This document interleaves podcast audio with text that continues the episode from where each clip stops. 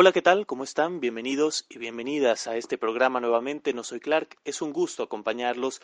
Después de unas cuantas semanas de pausa, estamos reunidos nuevamente para hablar del tema que ha ocupado el esfuerzo informativo de los últimos meses, el esfuerzo periodístico de un servidor y de tantos otros periodistas en todo el continente, Venezuela. Un tema que no se acaba, que no llega a su fin y como dice nuestro invitado de hoy, se acabó mayo y empezó junio, mitad de año. Han pasado casi seis meses desde el 23 de enero, día en que se juramentó Juan Guaidó, y ha pasado de todo. Hemos sido testigos de ello. Podríamos hablar especialmente de lo que sucedió el 30 de abril, una fecha clave, el día en que se materializó una operación que no dio los frutos esperados, que fue la Operación Libertad. Ese día se movió también el juego político en Venezuela en cuanto a los factores democráticos. Y me parece importante hacer un breve análisis aquí con ustedes en este podcast sobre quién es quién al día de hoy, después del 30 de abril, en la oposición venezolana. Esto porque creo que ese juego se movió, que hay figuras que teníamos en un concepto antes del 30 de abril que ahora podrían estar en otro. Para hablar de ello, hoy tengo un gran invitado, Daniel Lara Farías. Él es periodista venezolano. Confieso que lo sigo desde hace ya bastante, bastante tiempo en el canal Factores de Poder de Patricia Poleo y también en su programa Y así nos va en Radio Caracas Radio. Daniel, gracias por estar hoy aquí. Gracias por compartir unos minutos de tu tiempo para hacer este ¿Quién es quién? En, la oposición de tu país. Gracias a ti, eh, por invitarme a tu podcast, que siempre este tipo de, de iniciativas del nuevo periodismo permiten que se pueda analizar con más calma y revisar con el reposo que ameritan los hechos políticos. Estoy a tu orden para responder tus preguntas. Muchas gracias. Pues Daniel es un ejemplo de cómo el nuevo periodismo, como dice él, nace a partir de las redes sociales y de ahí ya luego llega a los medios de comunicación tradicionales para poder abarcar un, público más amplio, pero siempre teniendo nuevas perspectivas que, que, mostrar al público. Y eso es sumamente valioso en nuestro tiempo.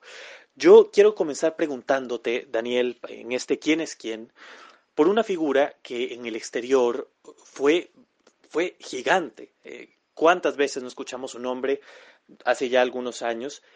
Y de hecho tengo que decirte, y no sé si te habrás dado cuenta de ello, porque es importante decir que estás en Alemania, saliste hace ya un tiempo de Venezuela. En el exterior todavía hay una opinión bastante positiva, por lo que me he podido dar cuenta, de Enrique Capriles. Y yo quisiera preguntarte, ¿quién es Enrique Capriles el día de hoy en el juego político, en el juego opositor en tu país? Fíjate, Enrique Capriles en el, en el juego opositor hoy lamentablemente aparece como un personaje desdibujado por completo de lo que fue una vez, que si hacemos memoria, él fue eh, la cabeza principal del movimiento opositor venezolano, por lo menos desde el año 2012. Enrique Capriles arranca su carrera política eh, bien temprano con el chavismo ya presente, eh, cuando llega a ser diputado al antiguo Congreso antes de que Chávez lo transformara a través de la constituyente, él llegó a ser em, no solamente diputado, electo por el Estado Zulia, el estado en el que no nació, sino que fue diputado por un partido del estatus de entonces, el Partido Social Cristiano Copey, eh, llega a diputado y cuando Chávez gana las elecciones, eh, se, realiza un pacto entre las minorías dentro del Congreso que terminan con Enrique Capriles Radowski como presidente de la Cámara Baja, de la Cámara de Diputados, que entonces teníamos un Congreso bicameral. Eh, él fue uno de los artífices de la entrega del Congreso cuando Chávez lo ordenó disolver a través de la constituyente. No defendió el Congreso.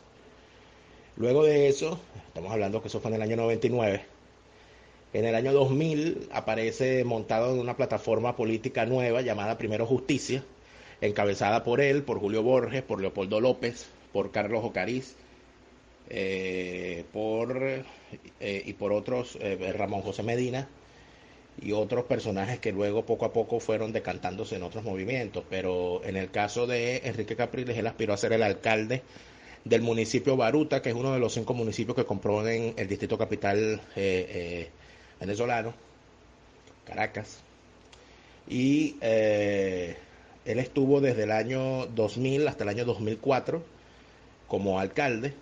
En el año 2002 por los eventos que sacaron a Hugo Chávez del poder por un tiempo, fue, fue, fue eh, donde Chávez fue derrocado por unos minutos. Eh, a Enrique Capriles se le acusa por la, el, intento de asalto a la embajada cubana que quedaba en su municipio. Y él terminó preso en el helicoide, cerca de un año. Fue reelecto en el año 2004 como alcalde y en el año 2008 aspiró a la gobernación del estado Miranda, que es un eh, estado capitalino igual, allí como gobernador del estado Miranda, donde estuvo desde el 2008 hasta el 2012. Eh, del 2008 al 2012 y del 2012 al 2016, en su reelección. En el año 2012, él aspiró a ser el candidato mm, unitario opositor en unas primarias bastante controvertidas, donde obtuvo además el apoyo de Leopoldo López, quien se retira en su favor, y él gana las primarias eh, al candidato socialdemócrata Pablo Pérez. A partir de allí, él se convierte en el gran factor de la oposición, en el factor aglutinante, o por lo menos quien los liderizaba. Sobre todo al sector que pensaba que del chavismo se salía con elecciones. Lamentablemente, eh, con el tiempo, eh, que siempre el tiempo pone las cosas en su, lugar, nos damos cuenta de que no era posible salir del chavismo con elecciones y Enrique Capriles sigue en ese planteamiento y eso por supuesto lo aleja de las posiciones mayoritarias. Súmese a eso las acusaciones nunca aclaradas con respecto a haber recibido coimas por parte de Odebrecht en los tiempos en que fue candidato. Súmese a eso las, bueno, los, mm, problemas que ha tenido para mantener alguna posición política. ahorita no tiene ninguna posición de elección. Y haber sido candidato dos veces, sobre todo contra Nicolás Maduro en el 2013. Haber anunciado un fraude y no haber defendido en la calle como debió haberse hecho y como se hizo después en el 2014 y en el 2017 y en el 2019, las posiciones que se debían defender, se le ve a Enrique Capriles como uno de los causantes de que la situación esté donde esté, pues él pudo haber evitado toda esta desgracia. Por supuesto, siempre son, eh, eh, de alguna manera podría decirse que son eh, opiniones subjetivas, pero en resumen podría decirse que Enrique Capriles dejó de ser un factor político importante en la política nacional, fundamentalmente porque se le ve como parte de esa dirigencia que creyó en unas elecciones frente a un régimen que no estaba dispuesto a respetar los resultados de unas elecciones. Y de hecho, parece que él sigue creyendo que del chavismo se sale con elecciones, porque en una entrevista con Claudia Gurizati en NTN 24 hace unas semanas, él decía que en caso de que cese la usurpación y se vaya a elecciones libres después de este gobierno de transición, él quería que el Partido Socialista Unido de Venezuela participara y que su candidato fuese justamente Maduro. Esto, ¿cómo habla de, Enrique Capriles? ¿Qué, crees que pasa por su mente al hacer una declaración de este tipo? ¿Es posible eh, otorgar a Maduro o al Partido Socialista Unido un, lugar dentro de unas elecciones libres una vez que, cese la usurpación? Lo que le pasa eh, realmente a Capriles eh, y, eh, se puede analizar desde el punto de vista político personal y desde el punto de vista político colectivo. Desde el punto eh, de vista político personal, en mi opinión, eh, Enrique Capriles perdió el rumbo hace rato. por razones que no, no podríamos determinar. De alguna manera, el no haber tenido éxito en las dos oportunidades en que intentó ser presidente, mm, disolvieron su, su capital político, el no haber podido construir una mayoría interna dentro de la oposición para imponerse e imponer sus posiciones, el haber sido abandonado inclusive por su propio partido internamente, donde se denotan que hay posiciones que no son las mismas que las que él posee, el no tener un proyecto más allá de él.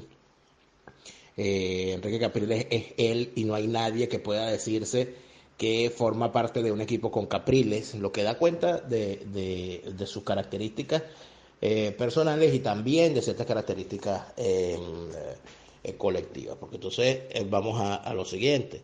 hay un liderazgo político, y Enrique Capriles forma parte de él, que está en la oposición desde el momento en que Hugo Chávez llegó al poder. Estamos hablando que tienen 20 años intentando desplazar al chavismo del poder y no lo han logrado.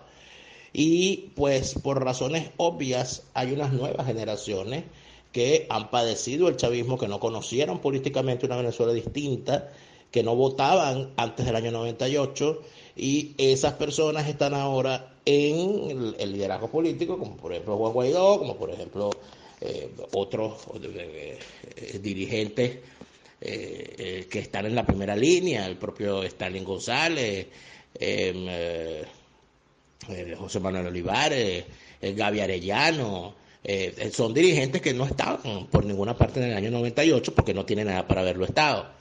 Entonces, hay de alguna manera un, una pelea generacional entre la generación que no pudo durante 20 años y la generación que siente que lo puede lograr antes de que pasen 20 años más. Y eso de alguna manera pone en alerta a personas como Capriles, a personas como Leopoldo López, a personas como Henry, eh, eh, Ramos Alup, que son eh, como, como Julio Borges, que son los que han estado durante estos 20 años como dirigentes opositores, los pone en alerta porque sienten que podría ser, podría ser otro el que derribe al chavismo y ellos no cobren los 20 años que estuvieron fracasando en el intento.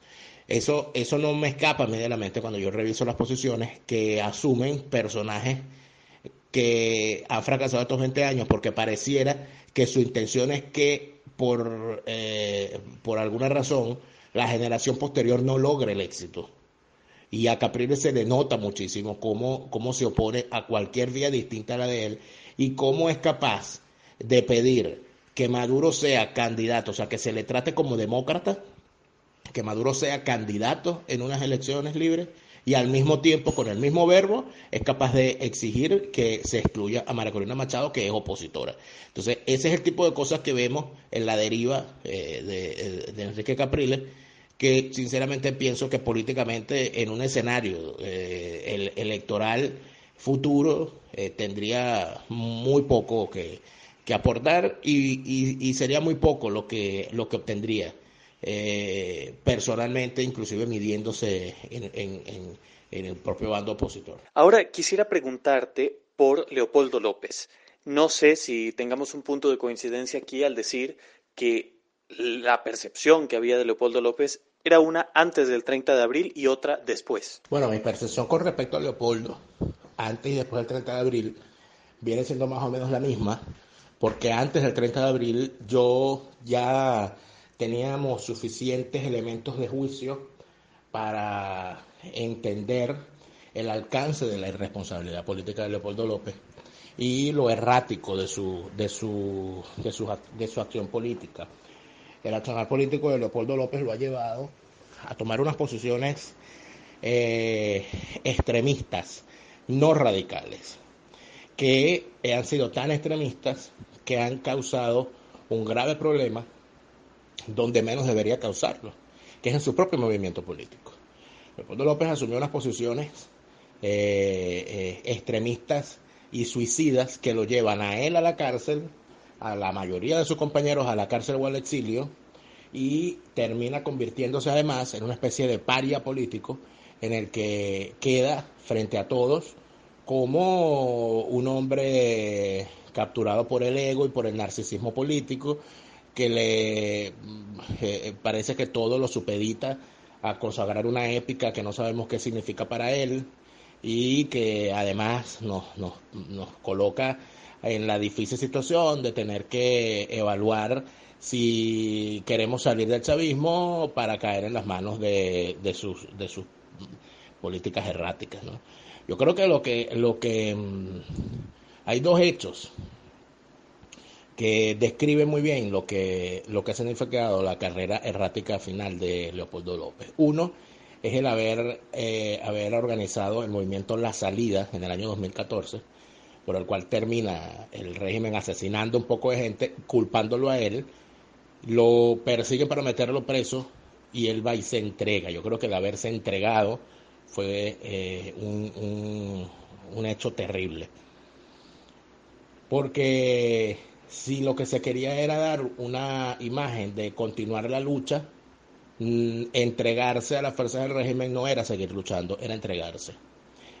El segundo evento es todo el show que hizo él y su familia alrededor de su cárcel, donde es evidente que gozaba de privilegios que no tenían otros presos políticos y eh, que sin duda alguna tienen su máxima eh, representación en el hecho de que en el mes de julio eh, su esposa estuviese diciendo que lo estaban torturando y pocos meses después aparezca la señora embarazada. O sea, eh, estuvieron diciendo todo el tiempo que lo sometían a torturas, que no le permitían ver a su familia, que no le permitían privacidad, que no le, que tenía, que era el hombre con más restricciones de, del mundo carcelario y luego eso es desmentido por la realidad cuando su esposa sale embarazada.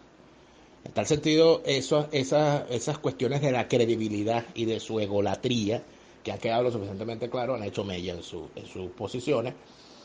Y además de eso, que es una persona bastante nociva en cuanto a la fórmula, a las fórmulas que emplea para la política, y eso lo estamos viendo ahora. Lo que el 30 de abril fue una chapuza universal eh, confeccionada por él, que queda perfectamente al tanto que, sus, eh, de lo que es capaz, lo que es capaz de hacer para permanecer en la, eh, frente a las cámaras. Eh, yo lamento mucho que Leopoldo López se haya convertido en lo que se convirtió porque se pensaba, por lo menos en el año 2000, se pensaba que podía ser un relevo necesario para la, para la política y lamentablemente él mismo se encargó de llevarnos la contraria, ¿no? Quisiera preguntarte, una vez que se ve que el 30 de abril, bueno, que, que esa iniciativa había fracasado, que, que se había negociado con personas que no estaban dispuestas a seguir con su palabra y además, como dicen muchos, mejor así, mejor que no lo hayan hecho porque lo que se proponía, la verdad es que no satisfacía los deseos y anhelos democráticos de una inmensa mayoría de los venezolanos. Pero te pregunto, ¿crees que la decisión de ir a buscar refugio en la embajada española fue una decisión correcta?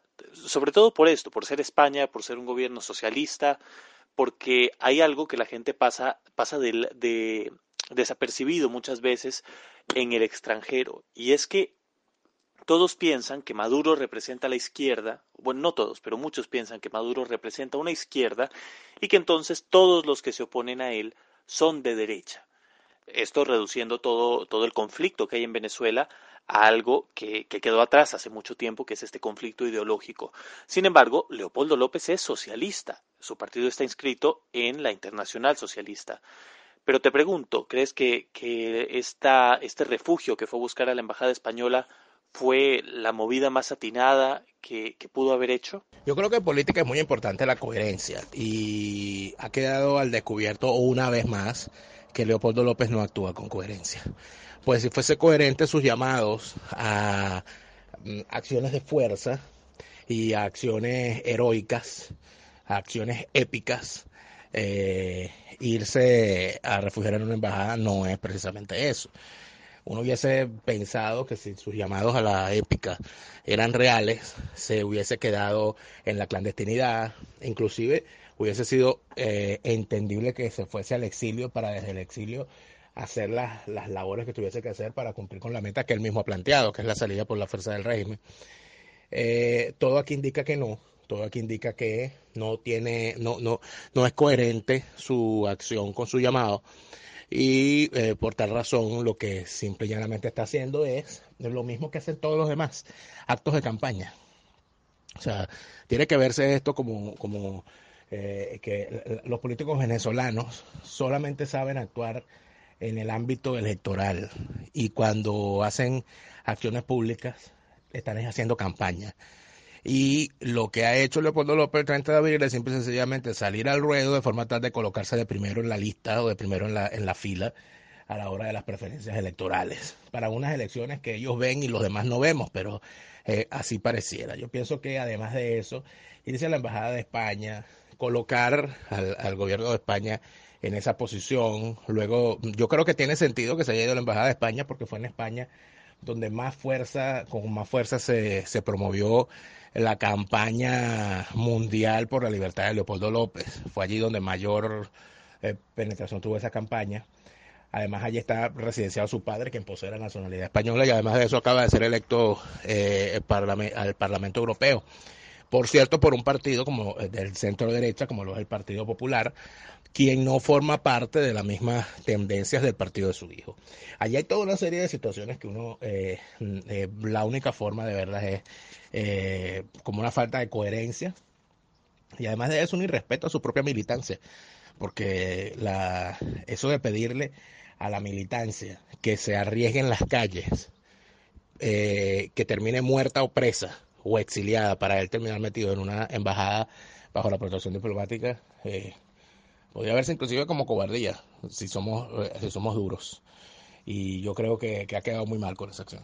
Bueno, Daniel, y te pregunto, el hecho de que Lilian Tintori, la esposa de Leopoldo López, se haya ido a España recientemente, ¿cómo lo interpretas? Estaba viendo comentarios que decían que, que es una prueba de que el conflicto, eh, de que ellos esperan que el conflicto siga expandiéndose y bueno, después de tantos años eh, dentro del país, deciden que ella se vaya. ¿Es, eh, es un, una muestra de, debilidad? Yo creo que es una... Podría verse de muchas maneras y por supuesto entraríamos ya en el terreno de la especulación. Yo eh, considero que si la vida está en riesgo, salir del país y ponerse resguardo fuera es lo lógico. Yo lo hice cuando sentí que las amenazas que habían contra mi trabajo y contra mi vida, en especial, no podían ser eh, eh, eh, disminuidas con una acción distinta que buscar la protección de otro Estado, como en efecto la tengo. yo tomé esa decisión. Por lo tanto, yo no tengo, yo no, yo no critico que la familia de Leopoldo López haya puesto el resguardo fuera de Venezuela. Más bien celebro eso eh, porque em, ha sido mucho el sufrimiento que sus hijos han tenido en esto. Los niños que no han tenido infancia con su padre, que han tenido que ver a su padre en condiciones infames. Eso no, no es algo que se le pueda desear a ninguna familia, a ningún niño sobre todo. Ya las acciones de su padre el tiempo las jugará. Pero podría verse de dos maneras. Podría verse que en efecto se va a ver, se va a ver un conflicto a largo plazo o que quizá va a haber un recrudecimiento de las situaciones y para ello pues eh, han puesto a, buen resguardo eh, a su familia. ¿no? Habría que ver en qué termina esto. Pero a todas estas yo considero que en cuanto a su familia la acción es correcta. En cuanto a él, que el que es dirigente político es él, ya allí las valoraciones serían distintas. Claro, claro, tenés toda la razón, sin duda alguna, la integridad es lo que debe, lo que debe privar, sobre todo cuando se trata de una familia que, como decís, ha pasado por tanto en los últimos años. Eh, es importante, según mientras estamos conversando, voy viendo cómo se desarrolla esta, esta noticia. Juan Guaidó aseguró que Lilian Tintori se encuentra en una gira por emergencia humanitaria según esto es lo que dice el presidente encargado de Venezuela. Y según ha trascendido en los medios de comunicación, habría eh, salido del país únicamente con su hija menor. Bueno, esto es eh, simplemente lo que está aconteciendo, lo que se sabe de momento sobre Lilian Tintori, que es la esposa de Leopoldo López. Seguimos ahora con este quién es quién, que de hecho ella es una figura sin duda alguna que a nivel internacional tuvo una gran repercusión hace unos años.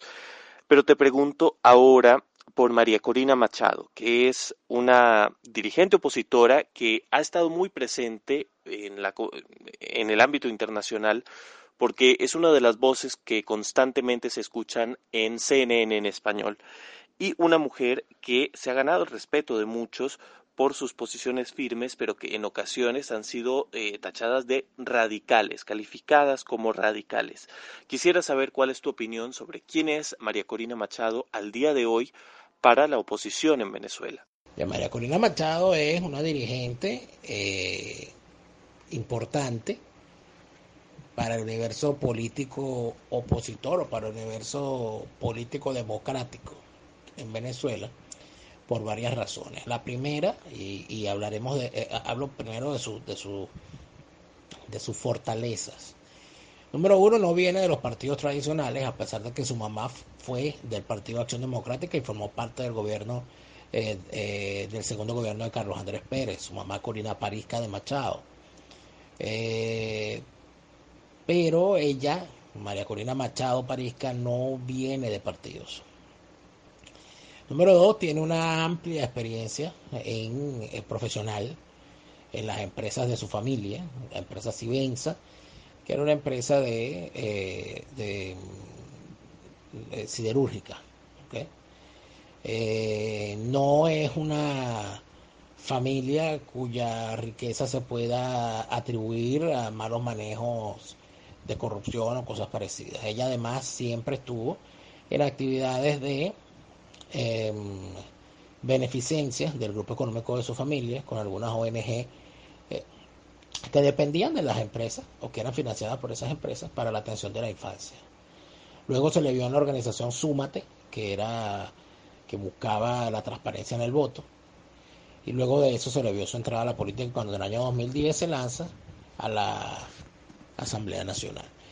Eh, el hecho de que no se le pueda acusar de corrupción ya es un plus en Venezuela, donde hay una política donde prácticamente no, hay, lamentablemente, hueso sano a veces.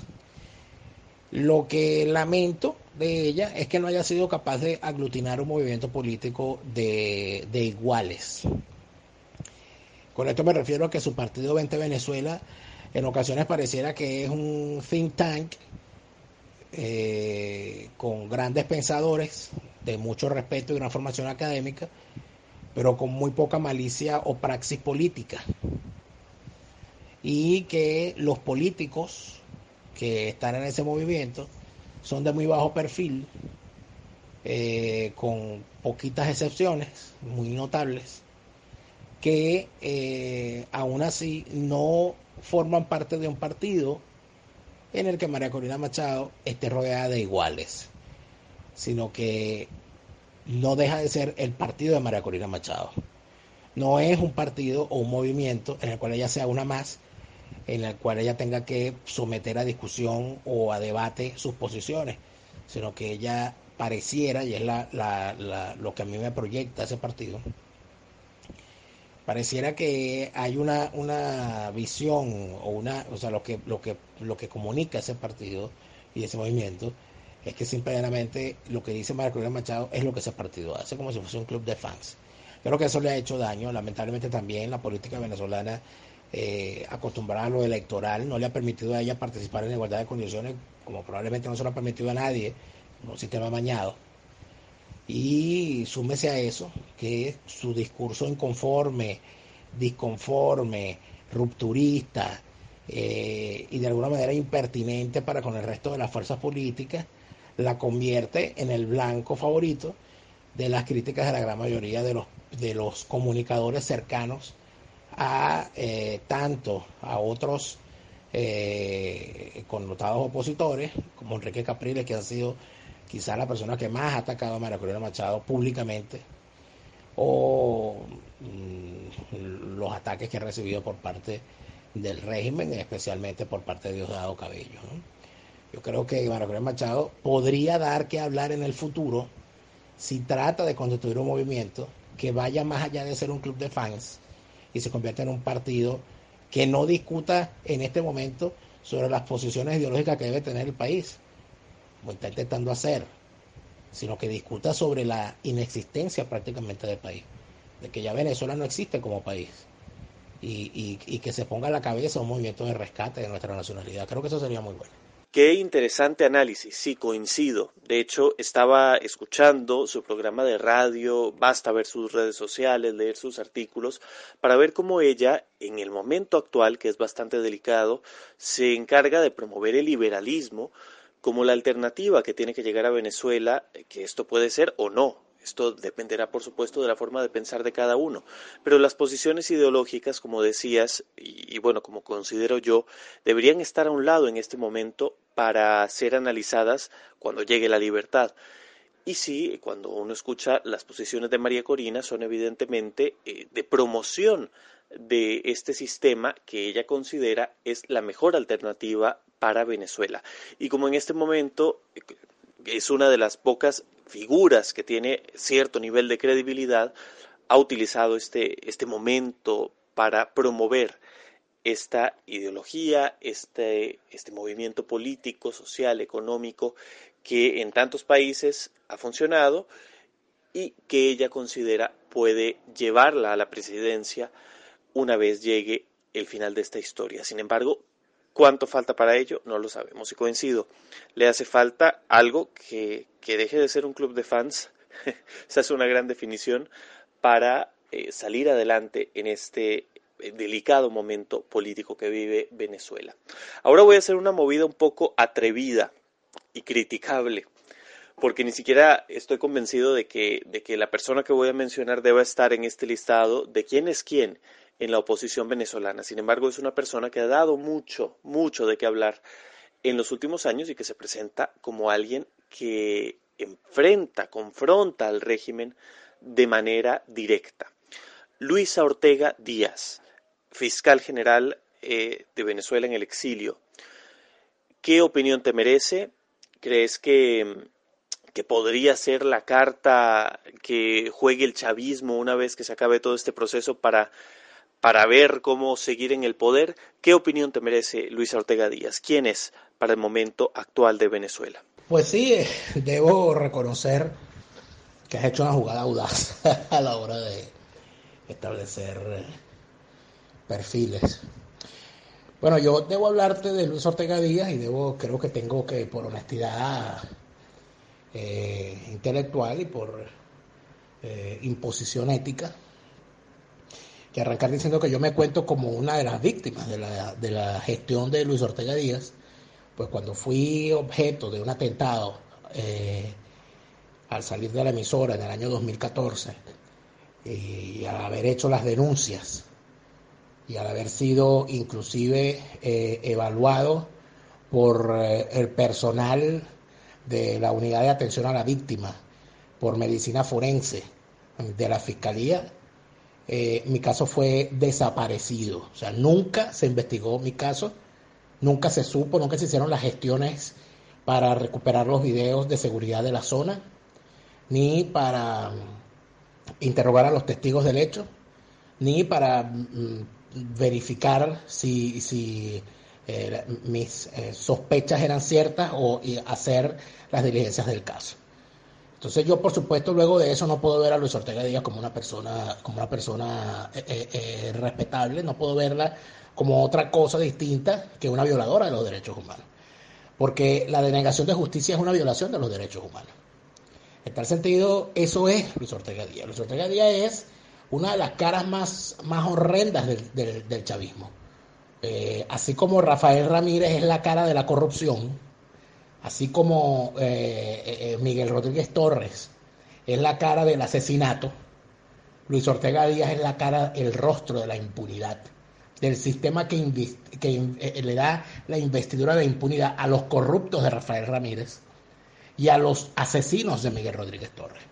Sin Luis Ortega Díaz hubiese sido imposible que Miguel Rodríguez Torres estuviese matando y que Rafael Ramírez estuviese robando. Ella es parte de, las de la trilogía de, de los tres principales capos, ella es una de los tres principales capos del sistema chavista eh, esa trilogía de la cual se sirvió Chávez particularmente para imponerse, Chávez y Maduro, eh, es necesario decir, es sin duda alguna eh, absoluta y completamente despreciable. ¿Cuál es el rol que debe jugar Luis Ortega Díaz en el futuro? Debe jugar el rol de la colaboradora con la justicia, pero dentro, de dentro de una celda. Sea, ella debe, ella debe ser juzgada como una criminal de lesa humanidad junto al delincuente Miguel Rodríguez Torres, junto al narcotraficante Cliver Alcalá Cordones, junto al, legitimador de capitales y corrupto eh, eh, eh, superlativo de Rafael Ramírez, como parte del entramado que llevó a Venezuela a la destrucción. Yo dudo mucho que Luis Ortega Díaz pueda ser considerada opositora, porque oponerse a algo es ser distinto a ese algo. Y ella no es distinta, ella es parte de ese algo. Por eso es que yo de alguna manera eso eh, eh, eh, suelo ser bastante duro con ella, porque a los tibios los vomita Dios, pero a los hipócritas, a, los hipócritas los defeca el diablo. Y yo siento que eso es Luis Ortega. Bueno, este es un análisis muy interesante, amigos que nos escuchan, porque fue contado en primera persona. Entonces yo creo que pone en perspectiva quién es verdaderamente Luisa Ortega Díaz y la incluí en este listado porque es una mujer que se ha presentado ante la comunidad internacional como una opositora. Sin embargo, sabemos que hay mucho detrás detrás de este personaje. Y vamos a seguir con alguien que es igualmente controvertido y yo sé que vas a tener mucho que decir al respecto de esta persona. El nombre, el apellido. Henry Ramos Ayub. Dispara, Daniel. bueno, eh, yo creo que sobre Henry Ramos Ayub yo podría decir muchas cosas. Ninguna de ellas positiva, porque creo que su figura ha sido lo suficientemente nociva para la política venezolana, como para entender que hoy en día estamos viviendo las consecuencias en Venezuela de la actuación de personeros políticos como él. Estamos hablando de que al chavismo se llegó por incapacidad de la clase política de la cual formaba parte en destacado lugar Henry Ramos Alú. Estamos hablando de que el chavismo ha permanecido 20 años en el poder gracias a la incapacidad de la clase política de la cual forma parte Henry Ramos Alú, por cierto, siempre en posiciones de jefatura porque Henry Ramos Alú ha sido jefe de fracción de su partido, ha sido presidente de su partido y secretario general de su partido durante todos estos años, además de, haber sido eh, diputado a la Asamblea Nacional y diputado al Parlamento Latinoamericano. Entonces estamos hablando de una persona que no puede, no puede verse eh, como, no, no, no va a ser su sentencia cuando se le juzgue, cuando la historia lo juzgue, no va a aparecer nunca como inocente, sobre todo por las grandes vinculaciones de negociados a su alrededor, su, cuñado, su suegro, sus hijos, donde aparecen todos empantanados en cuanto negocio sucio aparece en la era chavista y antes la era chavista en el caso de su suegro y su cuñado. Yo creo que en Ramos Alú, de lo, eh, lo, que fundamentalmente puede decirse de él, es que ha sido uno de los grandes, además, ¿no? Uno de los grandes bluffs de la, de la política venezolana, pues ha posado de ser o se ha intentado construir de él o con él una visión supuesta de que es un estratega, cuando él nunca fue un estratega en los tiempos en los que antes del chavismo era figura de segundo plano. El Ramos Alú siempre fue un perro de presa al servicio de los intereses de quien, de quien llevaba la estrategia en, en su partido. En tal sentido que cuando pierde, cuando al perro de presa lo convierten en el cazador, simple y llanamente deja de ser el, el, eh, el, político eficiente que fue, porque la eficiencia de Henry Ramos Alú era, en efecto, actuar en el Parlamento como el componedor o el armador de componentes para los intereses que dominaban el partido en el momento en que él era el jefe de la fracción parlamentaria. Lamentablemente, como, eh, como un perro de presa no puede actuar si no tiene un amo, al perder un amo, se convirtió siempre sencillamente en un perro que está eternamente eh, intentando morderse la cola. Eso es Ramos Alú, que lamentablemente ya en el ocaso de su vida se ha convertido en la representación de una clase política que mereció morir hace mucho tiempo para que no fuese en sus manos donde muriera la República como lamentablemente ocurrió lamentable, lamentable que haya todavía eh, políticos que, que, buscan su propio interés en medio de, esta situación, pero parece que es inherente a la condición del, del, animal político latinoamericano, ¿no? Siempre hay, siempre hay animales de este tipo. Ahora quisiera pasar a la que ha sido tal vez la figura más relevante de estos últimos meses, que es Juan Guaidó. Eh, una figura que nació de la nada, y yo recuerdo muy bien porque estaba en Venezuela cuando de la nada salió un, a un joven diputado y yo le decía a la gente, oye, dicen que, que ese diputado que, que está ahí, que se llama Juan Guaidó, ahora es el presidente encargado. me decían, ¿y sé quién es? No, no, no, chico, ¿qué va a hacer? No sé qué. Eh, tenía, había mucho escepticismo acerca de qué alcance podía tener la figura de Guaidó. Tuvo un alcance muy alto. Sin embargo, al momento en que estamos conversando no ha logrado hacer que su objetivo finalmente sea concreto, ¿no? O, tal vez tiene una ruta que ha sido insuficiente. Te quiero preguntar, ¿qué, ¿quién es Juan Guaidó en el juego político de la Venezuela del 2019? Fíjate, yo creo que quizás el error fundamental que se ha cometido a la hora de evaluar eh, a Juan Guaidó y a sus actuaciones ha sido eh, establecer que la vida política de Juan Guaidó empezó el 5 de enero del 2019 cuando se juramentó como presidente del Parlamento. Y eso no es verdad. Yo conocí en las líderes políticas a Juan Guaidó en el año 2008, cuando Juan Guaidó formaba parte de la dirigencia de un partido regional en el estado Vargas, donde, donde nací yo y donde se crió él. Y ese partido se llamaba Vargas de Primera y era el partido con el cual se construía una candidatura a la gobernación del Estado, que encabezaba eh, eh, dicha candidatura en aquel momento el señor Roberto Smith. Allí fue que yo conocí a Juan Guaidó, en el año 2008, haciendo labores de activismo político, pero fundamentalmente de en, el área de la organización de la campaña. Y en esa labor lo vi yo a él siempre, en la cuestión de la organización de, de, partido, tanto del partido Vargas de Primera, en el año 2008, como en la fusión de ese partido y sus dirigentes, empezando por Roberto Smith, con el movimiento Voluntad Popular. Eh, entre el momento, entre el 2008 y el momento en que se constituye Voluntad Popular como partido, Juan Guaidó es eh, colocado por ese partido regional que era Vargas de Primera, en medio de un arreglo político, es colocado en las listas a el Parlamento en las elecciones del año 2010 y él fue diputado desde el año 2010, diputado suplente, pero era diputado. Y eh, ya en el, en el 2012 se le vería como precandidato a la gobernación del Estado Vargas en las primarias del año 2012, donde, donde fue derrotado, por cierto. Y eh, en el año 2014 se le vería montado en todo lo que fue el tema de la salida, de ese movimiento radical que fue la salida. Eh, se le vio haciendo huelgas de hambre, y en el año 2015 se le vería siendo candidato de nuevo al Parlamento y ganando por amplio margen, aparte de eso, con una muy buena campaña que hizo en el Estado.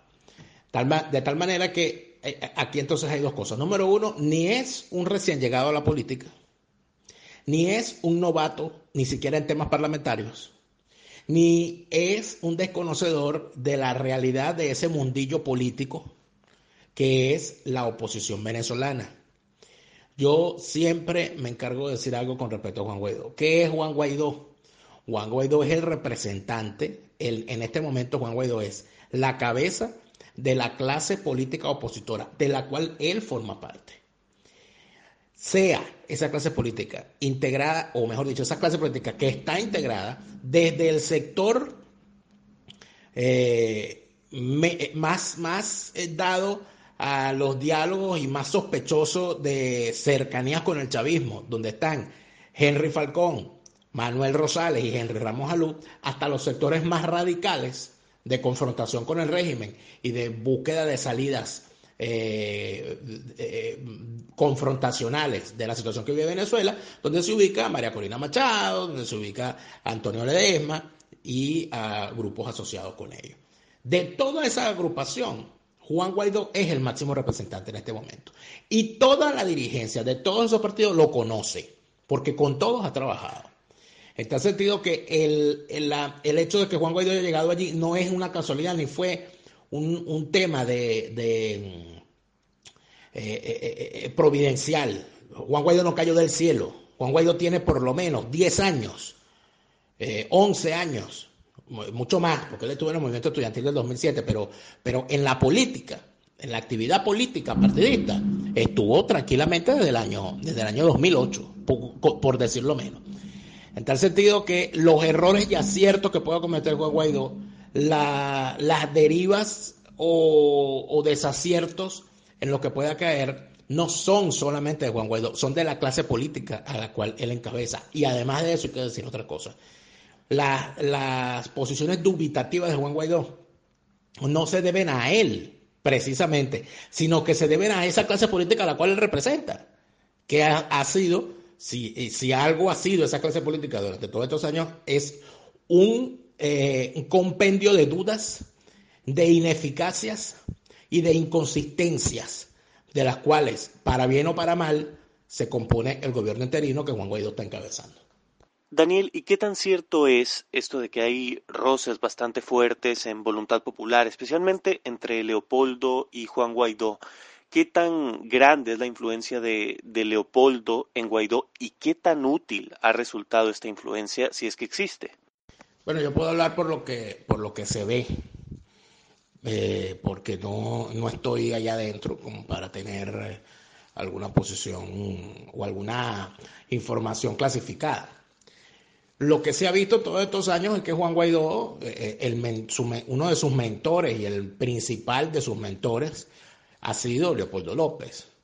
Por lo tanto, nada extraño tiene que aparezca retratado con él y que aparezca de jefe de su partido. Si Juan Guaidó no hubiese disfrutado de la confianza de Leopoldo López, no llega a jefe de su partido, ni llega además a presidente del Parlamento con el apoyo de su partido. Porque Voluntad Popular es el partido de Leopoldo López, y eso hay que tenerlo perfectamente claro, hablando, por cierto, que ya lo habíamos comentado, de esta manía de tener en vez de partidos club de fans. Entonces, cuando, cuando se ve eso, yo pienso que lo que hay entre Leopoldo y Juan Guaidó no son roces, lo que hay es la evidencia de la construcción de un proyecto conjunto. Allí se ve que Juan Guaidó está eh, trabajando por esa ruta que él dice, cese de la usurpación, gobierno de transición y elecciones libres, para que esas elecciones libres conduzcan a Leopoldo López a ser candidato de su partido. Eso es lo que se ve, eso es lo que, lo que está, lo que está, eh, lo que uno podría especular, porque es lo que, para lo cual han trabajado ellos todos estos años porque Leopoldo López ha trabajado todos estos años para llegar a ser candidato presidencial. En tal sentido, no tiene nada de extraño que siendo Juan Guaidó miembro de su partido, siendo Juan Guaidó parte de su partido, eh, no esté trabajando de la mano con, con Leopoldo López. Yo no creo que eso sea sano, porque el desgaste de la figura de Leopoldo López ha sido muy grande. Pero eh, el momento en el que un dirigente político llega a la encrucijada sobre si mata o no mata al padre, creo que no ha sido debidamente identificado aún por Juan Guaidó. Por lo tanto, habrá que esperar a ver qué termina ocurriendo. ¿Y qué, qué personas podrían significar una compañía más sana para Juan Guaidó? Si no es Leopoldo López la que más le conviene, ¿de quién debe rodearse?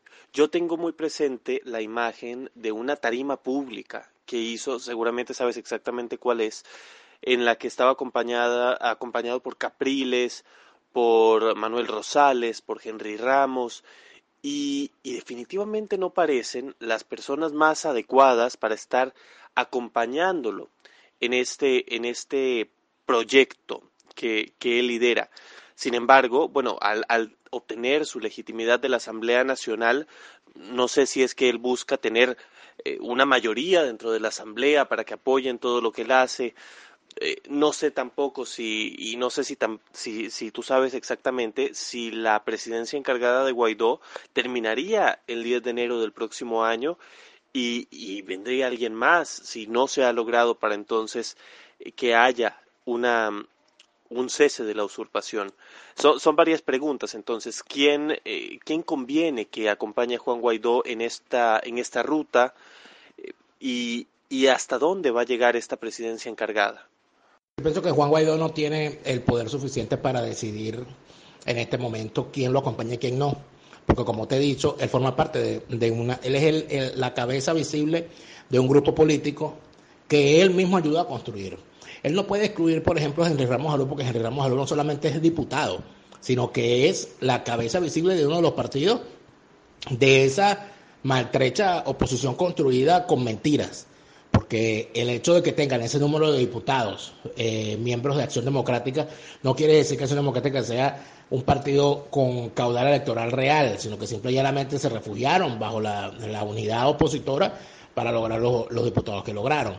Él no puede deslastrarse de Timoteo Zambrano, porque Timoteo Zambrano también es diputado. Él no puede deslastrarse de todos los dirigentes que quisiera. Porque si se deslastra de Manuel Rosales tendría que deslastrarse del Partido Nuevo Tiempo. Si se deslastra de Enrique Capriles tendría que deslastrarse del Partido Primero Justicia. En tal sentido creo que más que, que saber de quién se rodea, lo importante para Juan Guaidó debería ser saber cuáles son las medidas que va a tomar eh, para lograr el cese de la usurpación que él mismo ha colocado como meta fundamental y cuáles de esas medidas van a contar con el respaldo de esa clase política a la cual él lideriza. Siendo así, quizá lo mejor para él, más que montarse en la tarima con personajes cuestionados por la opinión pública, sería presentar hechos y acciones que no puedan ser rebatidas por esos factores que siempre juegan a retroceder y a sentarse a negociar con un régimen criminal.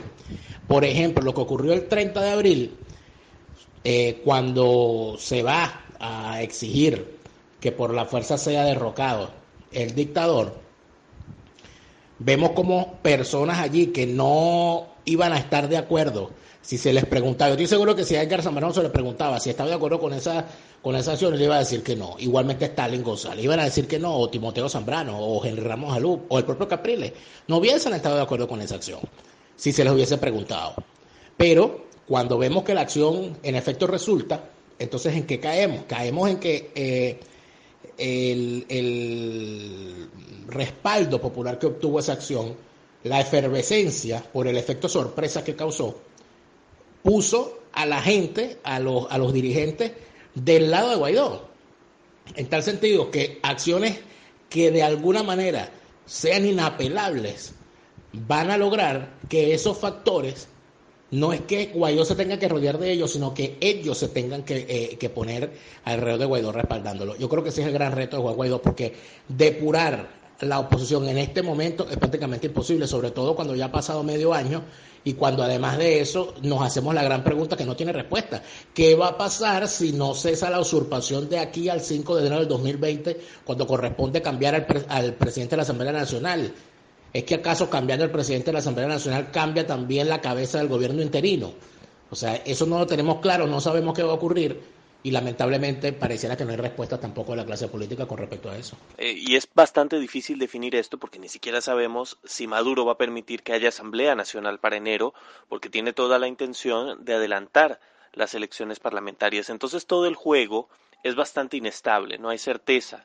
Esa es la verdad, no hay certeza de qué es lo que va a ocurrir de aquí para entonces. Además, la rotación de, de, la presidencia que se ha dado con los miembros de la Mesa de la Unidad Democrática, pues no, no estoy muy seguro tampoco quién sería o cuál sería el partido que debería asumir la presidencia el próximo año o si llegarían al acuerdo de que siga Guaidó.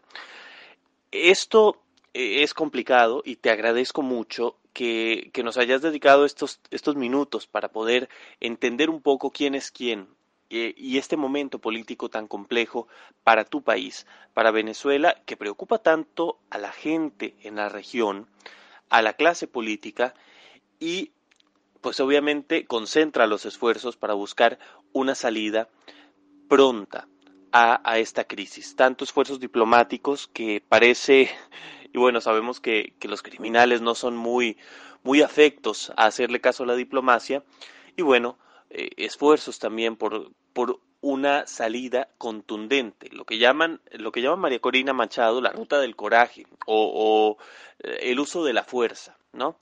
Vamos a ver qué tanta fuerza logran reunir la Asamblea Nacional, Juan Guaidó, y cuál será el siguiente paso para lograr el cese de la usurpación. Gracias, Daniel, por estos minutos, por habernos explicado con tu estilo frontal, muy libre, qué significan estas personas para el momento actual de Venezuela. Gracias a ti, Joel, por tenerme en tu, en tu podcast. Yo eh, no puedo hacer menos que colaborar con toda petición que me hacen periodistas eh, que se ocupan desde fuera del universo venezolano, del universo político venezolano, a la política y a la situación y a la tragedia que vivimos en Venezuela. Yo desde que salí de Venezuela, desde que escapé de Venezuela, he sentido como un compromiso hacer lo que llaman los judíos Hashbara, esclarecer el esclarecimiento sobre lo que ocurre en Venezuela. Y cuando hay eh, eh, un profesional del periodismo, como es tu caso, que se acerca eh, a motu propio a intentar desentrañar qué es lo que está ocurriendo en Venezuela, siempre estoy presto a colaborar. Muchas gracias por tu invitación. Muchas gracias, Daniel. Definitivamente ha sido una presencia esclarecedora para entender muy bien este momentum que vive el pueblo venezolano. Gracias por habernos acompañado a todos y todas vía YouTube, Spotify, TuneIn, iTunes. Gracias por estos minutos. Hasta la próxima.